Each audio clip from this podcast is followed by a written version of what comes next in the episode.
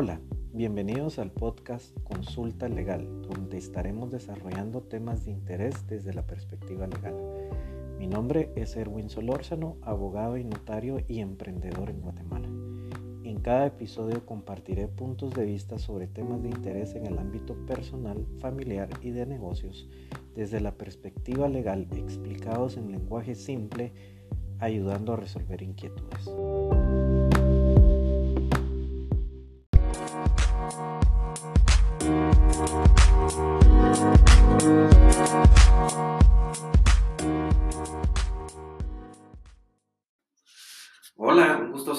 Que tengas un buen día. Hoy quiero platicar con respecto al embargo de salarios y embargo de cuentas eh, bancarias como tal. Em, ya ha sucedido que algunos de mis clientes pues se van enterando de estos tipos de embargo, por ejemplo, cuando han llegado a una institución bancaria a querer hacer una transacción, retiro de, su dinero y el banco les dice que el, dinero quedó congelado ya que se recibió un oficio de juzgado donde se le están pagando eh, todas las cuentas, diferentes tipos de cuentas que tenga en la institución bancaria. Estas pueden ser de ahorro, pueden ser monetarias, pueden ser las depósitos a plazo fijo, etc. Eso queda eh, y, el banco ya no te permite poder retirar ese dinero. Y es cuando te enteras de que tienes ese embargo. Eh, las otras situaciones es cuando viene el pago de fin de mes o quincena, el área de recursos humanos te notifica de que parte de tu salario que te están pagando va a ser embargado, retenido. Eh, eso depende eh, de las definiciones de la ley, puede llegar hasta ser hasta un 35% del salario eh, si fuera un tema civil o mercantil, y si es un tema de negación de prestación de alimentos, pudiera llegar a ser hasta un 50% de tu salario. Y ahí la pregunta que, que, es cuando me han consultado, me han llamado, me han contactado, mire, Lick, ¿qué hago al respecto? Entonces, lo primero que hay que entender es que el embargo es una medida precautoria que la ley ha determinado en los procesos en los procesos de los juicios que se están entablando ante la presentación de la demanda, por ejemplo, de esta institución financiera en la cual se le adeuda algún crédito por tarjeta de crédito o préstamo personal, lo que usted quiera definir ahí.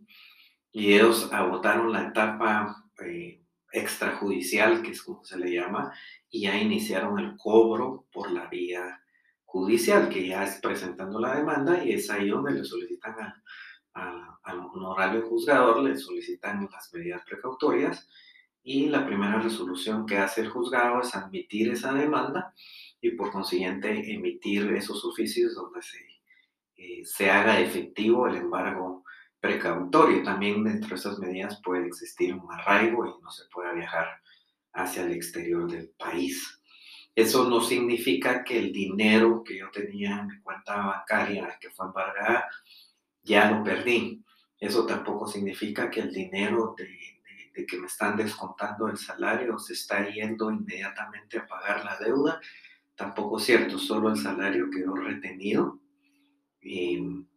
dentro de la organización y ahí internamente, administrativamente, la empresa tiene que ir creando una cuenta eh, contable donde vaya registrando esos, eh, ese porcentaje del salario que está siendo retenido, porque en alguna ocasión a futuro, si al final de terminar el proceso, el juicio, eh, se da con lugar la demanda y hay que pagar y girar ese cheque a nombre de la institución que demandó, la empresa va a tener que generar ese cheque respectivo de pago directamente al, a esta institución bancaria.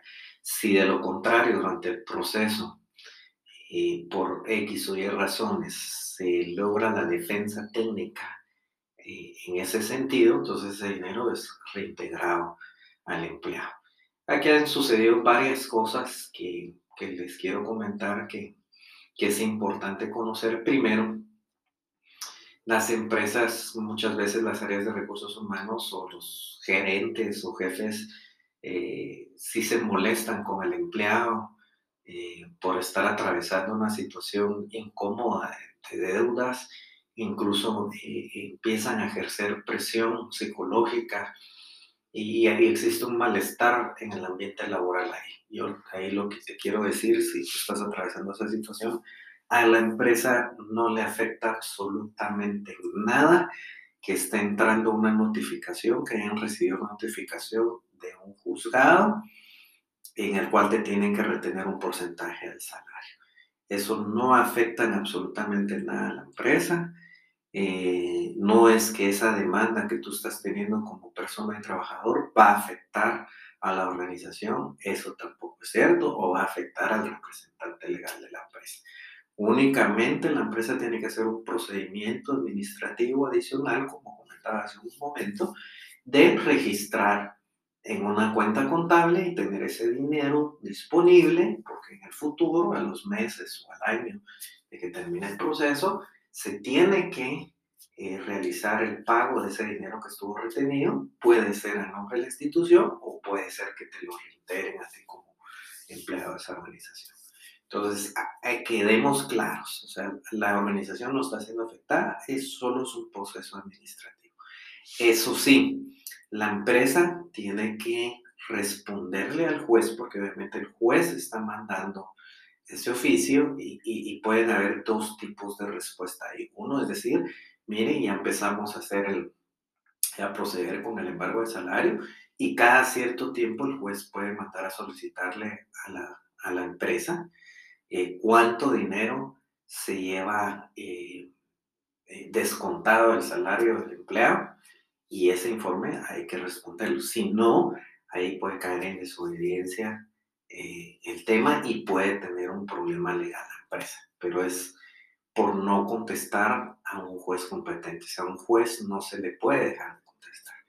Y lo que he visto con casos de mis clientes ahorita, que muchas de las organizaciones, por no tener un abogado, un asesor legal, se asustan con este tipo de notificaciones. Por eso es importante que tengas un, un abogado en tema laboral, tema civil, tema mercantil, que te asesore legalmente a ti en la empresa y esto es un procedimiento sencillo, o sea, es un memorial notificando el tema del empleado. Puede suceder de que el empleado ya tenga un embargo de una institución y ya se le está embargando el máximo porcentaje legal, supongamos que es el 35%, y hay una segunda institución que quiere hacer el embargo, viene la notificación de esa demanda, de ese juzgado, eh, ahí hay que contestar, ya tiene embargo el empleado, ya se le está embargando el 35%, no puede existir otro embargo hasta que termine el primer embargo, se puede ejecutar el segundo embargo. Y eso también hay que contestarlo y notificarlo al juez de que ya se le está embargando de, la primera. Entonces, tranquilidad en ese sentido, no le afecta a la empresa, eh, el, el, ese es un tema entre el empleado y la institución de la cual está demandando. O sea, eso no tiene que afectar en ningún momento la relación laboral que puede tener el empleado con su empleador. Hay otras eh, situaciones que me dicen, mire, Lick, es que ya no me quieren seguir pagando con cheque porque ellos están acostumbrados a depositar la nómina en las cuentas bancarias. Eh, sí, es bien común eh, y mucho de la molestia que sucede ahí con la parte contable, la parte gerencial de recursos humanos o la gerencia financiera, es ese paso administrativo adicional de estar emitiendo cheques y conseguir las firmas del representante legal para ejecutar ese cheque. Entonces hay un desgaste administrativo, pero es un tema administrativo interno a la empresa. No tiene que afectar el tema de la relación laboral con el empleado. Pero hay en el artículo 95 del Código de Trabajo especifica que el salario debe ser pagado al empleado o la persona que el empleado designe por escrito. Y es aquí también que las empresas eh, no conocen y rápido dicen que es ilegal que se le deposite, por ejemplo, en la cuenta del hermano, de la esposa del papá del empleado. Eh, la ley es muy clara, no es algo ilegal, se puede hacer y se puede respaldar con un documento por escrito el empleado para que le paguen el, salario o se lo depositen electrónicamente en una cuenta eh, que él designe. Puede ser la de su esposa, puede ser la de su hijo Obviamente, eh, la recomendación ahí legal mía hacia la empresa es que siempre le firme un recibo de pago quincenal o mensual personalmente al empleado para eh, que quede como evidencia de que sí se realizó el pago al empleado. Y con esa carta por escrito y cualquier demanda futuro que quisiera hacer el empleado contra la empresa, se tiene esa documentación. Entonces, em, concluyendo, no debe afectar la relación laboral en ese sentido. Otra cuestión que sucede en estos casos es que existe un hostigamiento y un cobro abusivo. En la ley de la Superintendencia de Bancos regula el hostigamiento y cobro fuera de horarios laborales, o sea que no te pueden estar cobrando a las 11 de la noche, a las 4 de la mañana, no pueden cobrarle a una persona diferente al titular de la deuda. O sea, quiere decir que no pueden llamar a mi jefe para decirle que, yo, yo le debo no sé cuánto dinero. Esa es información confidencial y no se puede acceder de esa forma. Entonces, hay muchos abusos y muchas veces por no conocer nuestros derechos, no nos defendemos adecuadamente de estos abusos y hostigamientos de cobro. Y aquí vamos a, a, la última parte. ¿Cuál es mi recomendación? Trate de negociar en la etapa extrajudicial. Trate de negociar antes de que llegue un tema de un proceso, de una, una entablar una demanda como tal. Trate de negociar. Lamentablemente a veces las instituciones se cierran y no quieren negociar un centavo, quieren el pago de la deuda al 100% y uno no tiene disponible para pagar el 100% o tengo casos de clientes que han ofrecido bienes y no quieren aceptar los bienes, sino quieren el dinero efectivo. Entonces, eh, lamentablemente, pues por la intransigencia o la estrategia de cobro que ellos quieren hacer, no se logra hacer una negociación. Pero eh, se pueden hacer ciertas cosas. Entonces, ya una vez entablada la demanda, tú ya te embargaron tu salario, tus cuentas bancarias, asesórate con un abogado es importante que el abogado conozca el expediente en el juzgado donde está eh, este proceso y poder diseñar la estrategia en la defensa técnica.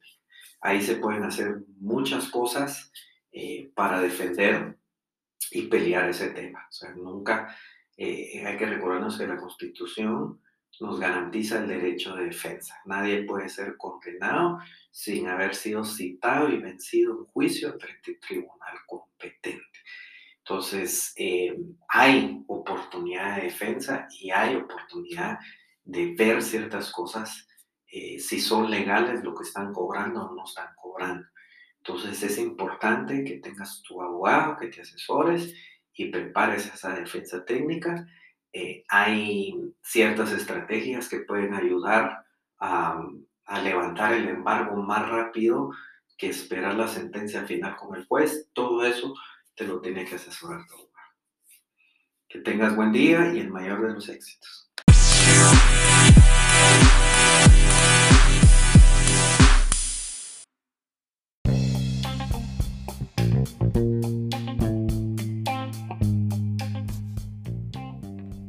Espero que el tema tratado el día de hoy haya sido de tu interés. Para cualquier consulta legal, puedes visitar nuestra página www.erwinsolorzano.com.